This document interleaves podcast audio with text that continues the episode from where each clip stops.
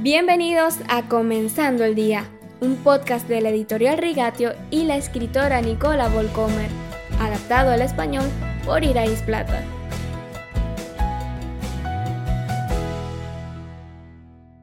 Bienvenidos queridos oyentes. Hoy nos acompaña Joana. Querida Joana, eres abogada y jueza y estás acostumbrada a llegar al fondo de las cosas. Muchos teólogos modernos afirman que la Biblia es incompatible con la ciencia. ¿Qué opinas sobre esto? Sí, una encuesta de adultos jóvenes cristianos entre 20 y 29 años en los Estados Unidos preguntó acerca de los errores de la Biblia. El 50% de los encuestados asumió errores en Génesis. Casi la mitad asumió que la historia de Noé no podría ser comprobada.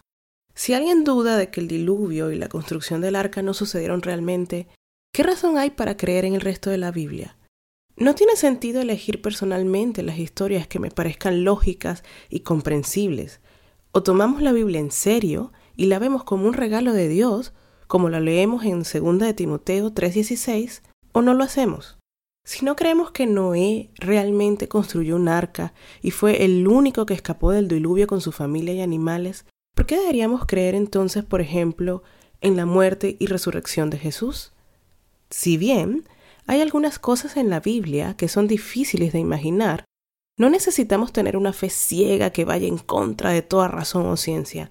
También sería muy difícil para mí, porque me gusta pensar en las cosas y entenderlas. Quiero poder defender mi fe. Me gustaría mostrarles esto usando el arca de Noé como ejemplo. Según los detalles de Génesis 6.15, Conocemos las dimensiones del arca. De hecho, las dimensiones del arca son ideales para un carguero, y los científicos han confirmado que el arca estaba en condiciones de navegar. Otra pregunta válida es cómo caben todos los animales en el arca. Después de todo, el número de especies animales se estima en varios millones en la actualidad. Sin embargo, los científicos asumen que el concepto bíblico de especie no se corresponde con la especie biológica tal como la entendemos hoy. Esto está tomado de Génesis 1.21, según el cual los animales deberían multiplicarse según su especie. Y esto lleva a la conclusión de que se trata de animales de una familia biológica que pueden reproducirse entre sí. Una familia de animales son, por ejemplo, los cánidos, a los que no solo pertenece el perro doméstico, sino también el zorro y el lobo.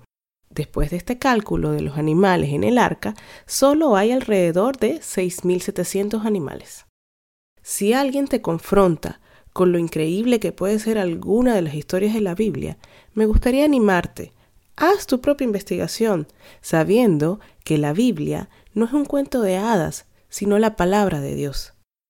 Eso consolidará tu fe y convertirá la lectura de la Biblia en una verdadera aventura.